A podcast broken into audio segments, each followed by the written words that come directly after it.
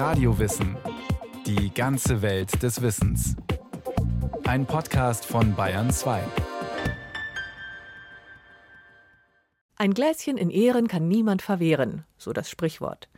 In unserer Gesellschaft ist es völlig normal, zu allen möglichen Gelegenheiten mit Bier, Wein oder Sekt anzustoßen. Und es hält sich hartnäckig das Gerücht, ein Glas Rotwein täglich sei gesund. Stimmt so leider nicht. Dass ein Vollrausch gefährlich sein kann, ist allgemein bekannt. Ebenso die Tatsache, dass regelmäßiges Trinken süchtig macht. Doch nach wie vor sind Bier, Schnaps und Wein eine Art soziales Schmiermittel unserer Gesellschaft. Ob zum Geburtstag, zum Firmenjubiläum oder zu Silvester. Alkohol gehört dazu. Durch zahlreiche Rituale verankert, gesellschaftlich akzeptiert und bagatellisiert. Das muss sich ändern, fordern Suchtforscher. Denn jedes Jahr sterben in Deutschland 20.000 Menschen an den Folgen des Trinkens.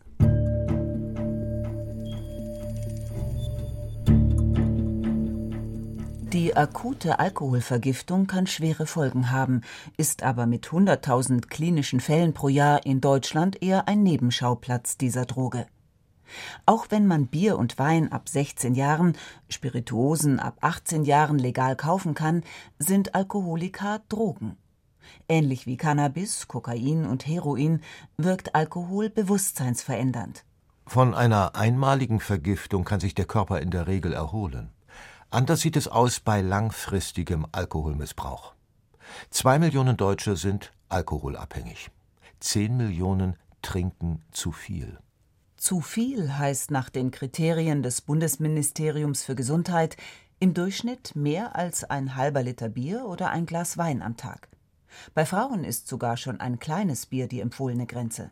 Das Nervengift schädigt den Körper schleichend und oft schmerzlos. Eine Leberzirrhose tut nicht weh, so der Arzt und Alkoholforscher Professor Helmut Seitz. Aber wenn Sie jetzt fragen, wie wird das diagnostiziert, dann ist es so, dass meistens der Patient zum Arzt geht, weil er plötzlich gelb in den Skleren wird, das Auge wird gelb, oder er kriegt seinen Gürtel nicht mehr zu, der Bauch wird zu groß. Das sind eigentlich die beiden Dinge. Schmerzen haben die meistens nicht. Professor Helmut Seitz ist Leiter des Alkoholforschungsinstituts Heidelberg und ärztlicher Direktor des Krankenhauses Salem. Auf der Station der Inneren Medizin macht sein Stellvertreter, Oberarzt Professor Sebastian Müller, gerade die Morgenvisite. Ja, hallo. Patient Patrick ist zur Entgiftung in der Heidelberger Klinik. Schon als Teenager hat er massiv Alkohol getrunken. Um die zehn Bier am Tag und dazu hochprozentiges. Patrick hat bereits mehrere Entgiftungen und Therapien hinter sich. Sieben Jahre war der heute 40-Jährige trocken. Doch nach dem Verlust seines Arbeitsplatzes hat er wieder angefangen zu trinken. Er leidet an Diabetes. Der Alkoholmissbrauch hat die Bauchspeicheldrüse angegriffen und entzündet. Letztendlich dann, als die Pankreatitis ausgebrochen ist, ist es sehr schmerzhaft. Also das ist so eine Art Gürtelschmerz, nennt man das, glaube ich. Es geht so komplett um den Bauch rum. Und das war nicht mehr auszuhalten. Aber wir sehen eine Fettleber, ne? eine ausgeprägte Fettleber. Mhm. Ja, sowas. Und, eine der äh, gefährlichsten Folgeerkrankungen der Alkoholsucht ist die Zerstörung der Leber.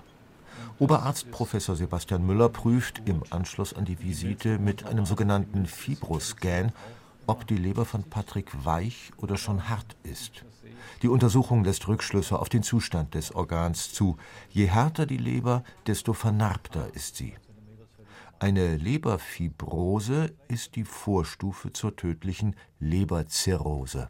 Fibrosierung ist wirklich das, wovor wir eigentlich Angst haben, dass die Leber sich bindegewebig vernarbt durch die vielen Entzündungen über Jahre. Das ist ein Prozess, der über viele Jahre geht.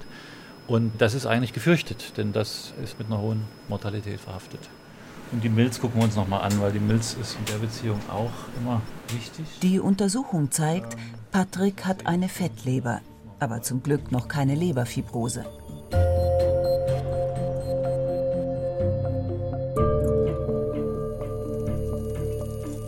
Die Schädigung der Leber ist die häufigste Folge des Alkoholmissbrauchs, aber bei weitem nicht die einzige. 200 Erkrankungen sind direkt oder indirekt mit der legalen Droge verbunden. Neben der Leberzirrhose sind Hepatitis und die Entzündung der Bauchspeicheldrüse mögliche direkte Folgen des Trinkens. Dazu kommen zum Beispiel stark erhöhte Risiken für Bluthochdruck, Diabetes, Schuppenflechte oder Schlaganfall. Alkohol gilt auch als Auslöser für Krebs in der Bauchspeicheldrüse, im Mund, Rachen und Brustraum. Oberarzt Sebastian Müller. Es entstehen durch die Toxine und durch die Giftung von Alkohol, also durch Zwischenmetaboliten und die Radikale, Sauerstoffradikale, kommt es letztendlich zu Erbschäden. Die können zwar repariert werden für eine große Zeit lang, aber wenn das zu lange sich häuft und wenn auch die Reparaturmaschinerie der einzelnen Zelle geschädigt wird, dann wird irgendwann das Erbgut so weit geschädigt, dass es zu Mutationen kommt und zu Krebsentstehung. Biochemisch ist Alkohol Ethanol, ein Zellgift, das fast alle Körperzellen und Organe schädigen kann. Trinkalkohol, wie Bier oder Wein, entsteht durch Hefen oder Bakterien, die zucker- oder stärkehaltige Biomasse vergehren. Seine Wirkung entfaltet der Alkohol größtenteils über den Dünndarm. Auch der Magen, die Mundschleimhaut und die Speiseröhre sind beteiligt.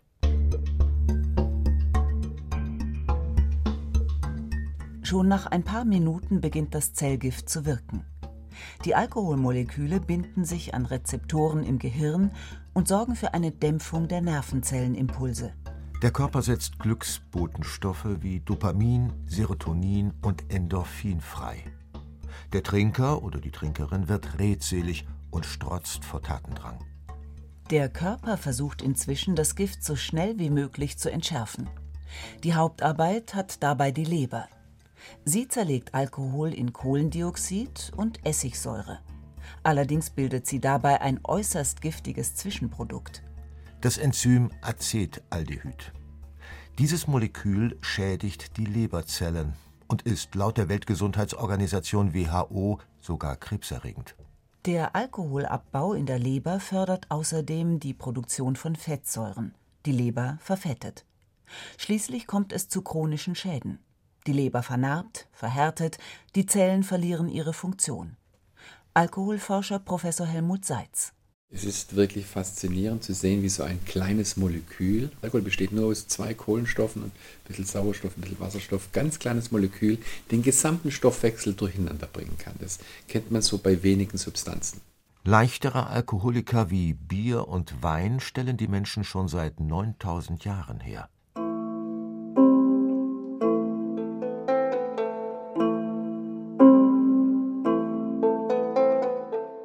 Jahrtausende lang hatten promillehaltige Getränke einen ausgezeichneten Ruf, auch in der Bibel. Jesus verwandelte Wasser in Wein, ein zeitgemäßes Wunder. Denn Wein schien als Nahrung und Durstlöscher unverzichtbar. Alkoholische Getränke haben einen hohen Kaloriengehalt. Und sie sind frei von gefährlichen Keimen, denn Alkohol desinfiziert. Und das war früher lebenswichtig, weil das Wasser oft verseucht war. Allerdings hatten die Getränke unserer Vorfahren einen geringen Promillegehalt. Sie enthielten viele Säuren. Der Wein hatte starken Essiggeschmack. Ärzte wie Hippokrates, ein bedeutender Arzt der Antike, schätzten Alkohol als schmerzlinderndes Heilmittel. Die Wirkung als Droge stand nicht im Vordergrund, aber ein leichter Rausch war damals wohl meist der Normalzustand. Mit der Erfindung der Destillation wurde vor tausend Jahren ein neues Kapitel in der Geschichte des Alkohols aufgeschlagen. Seitdem gibt es Hochprozentiges, wie Schnaps. Alkohol wurde zu einer starken Droge, die Zahl der Abhängigen stieg. Doch erst am Anfang des 19. Jahrhunderts erkannte der schottische Marinearzt Thomas Trotter, dass Alkoholsucht eine schwere Krankheit ist. Das Trinken wurde mehr und mehr zu einem gesellschaftlichen Problem. Was schließlich in den USA zur Prohibition führte. Von 1920 bis 1933 war dort der Verkauf von Alkohol verboten. Letztlich erfolglos. Der Schwarzmarkt blühte. Mafiosi wie Al Capone wurden reich.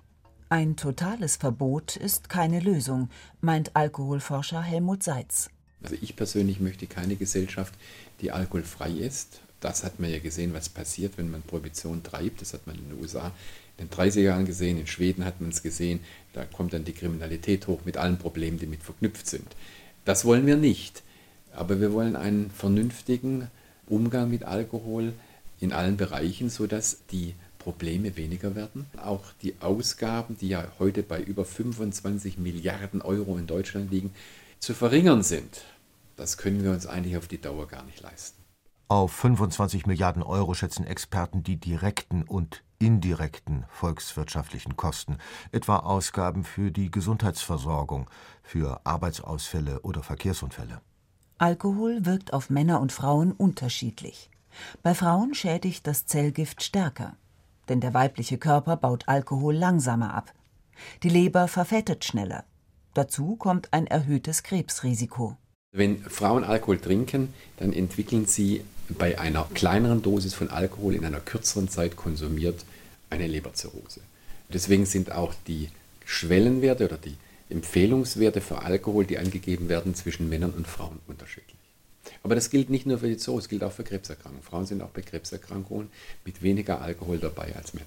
Aber ein Glas am Tag soll doch gesund sein.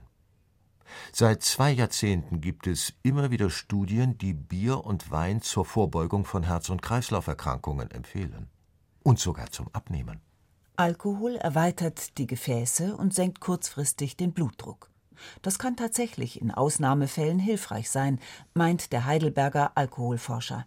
Die Wahrheit ist wahrscheinlich, dass Menschen, die ein erhöhtes Risiko von Herzinfarkt haben, ältere Leute, die schon einen hatten oder die Risikofaktoren haben, wenn die mal ein Gläschen Wein trinken, wird nicht viel passieren. Es wird ihnen vielleicht sogar gut tun. Aber das ist eine kleine Menge Alkohol und es ist für eine bestimmte Gruppe vorgesehen. Ansonsten ist Alkohol auch in dieser Dosis nicht zu empfehlen. Man darf auf gar keinen Fall sagen, Alkohol als Empfehlung gegen irgendeine Krankheit. Das wäre eigentlich katastrophal. Neben Ethanol enthalten Bier und Wein auch Pflanzenfarbstoffe, Bitterstoffe und Vitamine. Aber die Menge dieser gesunden Substanzen ist so gering, dass man täglich mehrere Liter trinken müsste, um eine medizinisch wirksame Dosis aufzunehmen. Dass das nicht zu empfehlen ist, versteht sich von selbst. Die Gefahr von Alkohol wird nach Ansicht des Heidelberger Forschers unterschätzt und verharmlost. Großen Anteil daran habe die Alkoholindustrie.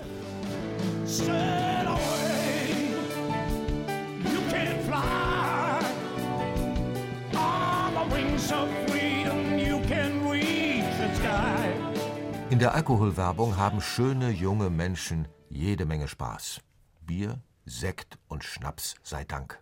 Auch manche Politiker bagatellisieren den Rausch. Mit zwei Maß Bier sei Autofahren noch möglich, meinte etwa der damalige bayerische Ministerpräsident Günter Beckstein. 250 Tote und 16.000 Verletzte bei alkoholbedingten Verkehrsunfällen, so die Zahlen für das Jahr 2016, sprechen eine andere Sprache. Auch jeder dritte Gewalttäter hatte bei der Tat Alkohol im Blut. Die Werbung verschweigt dann, dass Segelbootfahren selber schon Spaß macht. Das braucht gar nicht den Alkohol dazu. Und sie fahren dann aufs Riff. Das sogenannte Komasaufen ist bei Jugendlichen mit höherem Bildungsabschluss besonders beliebt. Tatsächlich hat ein jugendlicher Körper einen hohen Stoffwechsel und kann Alkohol scheinbar gut verarbeiten. Allerdings man muss daran denken, dass die Hirnleistung, wenn Sie so früh anfangen, die Hirnleistung massiv beeinträchtigt wird. Das sieht man zunächst mal gar nicht, aber das ist so.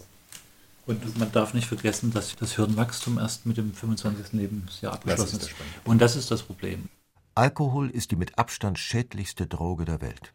Das haben deutsche und englische Suchtforscher berechnet. Heroin und Crack sind für die Süchtigen zwar lebensbedrohlicher, aber Bier, Schnaps und Wein haben das größte gesellschaftliche Schadenspotenzial. Zu den 25 Milliarden Euro Kosten für die Volkswirtschaft kommen körperliche und seelische Folgeschäden. Etwa 10.000 Kinder kommen jedes Jahr alkoholgeschädigt auf die Welt. Bei alkoholabhängigen Frauen liegt das Risiko einer sogenannten Embryopathie, also ein körperlich und geistig behindertes Kind auf die Welt zu bringen, bei 40 Prozent. Professor Helmut Seitz die alkoholische Embryopathie besteht einerseits aus einer Veränderung des Gesichtsschädels. Die Kinder sehen anders aus, wenn sie zur Welt kommen. Das kann man sofort erkennen. Aber dann kommt hinzu, dass sie im Laufe der Jahre eine Entwicklungsstörung haben, dass sie hypermotil sind, dass sie zum Teil geistig retardiert sind, dass sie Konzentrationsschwächen haben. Und das Vollbild endet dann irgendwann in einem Menschen, der ohne fremde Hilfe nicht mehr leben kann. Alkoholabhängigkeit zerstört das eigene Leben, soziale Strukturen und Familien. Nicht von heute auf morgen, sondern langsam, schleichend.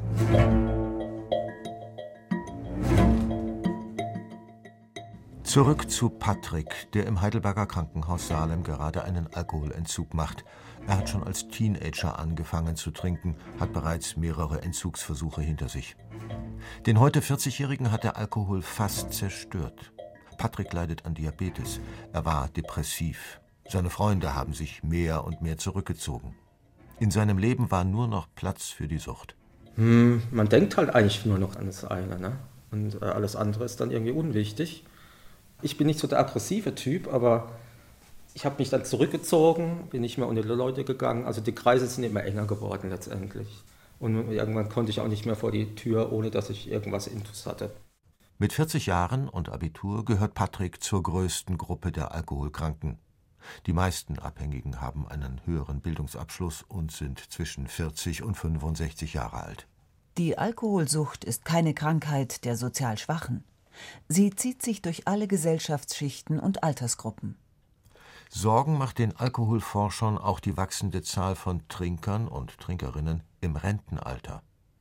Die Psychologin Barbara Braun vom Münchner Institut für Therapieforschung hat in einer aktuellen Studie das Trinkverhalten der älteren Generation untersucht. Diese Älteren, das ist schon eine Gruppe, die mir am Herzen liegt, weil die oft nicht beachtet werden wenn ein Arzt eine ältere Person sieht mit Gedächtnisproblemen, Konzentrationsschwierigkeiten, der denkt oft mal erstmal an eben Alterserscheinungen, nicht so sehr, dass da möglicherweise auch ein Alkoholthema im Hintergrund steht. Und das wäre mir einfach wichtig, genau hinzuschauen. Besser hinschauen und beraten. Das ist das Hauptanliegen der Münchner Präventionsforscher. Die Suchthilfe sollte nach Ansicht der Expertin möglichst früh einsetzen. Eine wichtige Maßnahme wäre, Ihrer Meinung nach, etwa die Schulung und Mithilfe der Hausärzte. Der Hausarzt sieht fast jede Person einmal im Jahr. Alkohol ist ein riesiges Gesundheitsproblem. Also sehr viele Menschen trinken, sehr viele Menschen trinken auch riskant.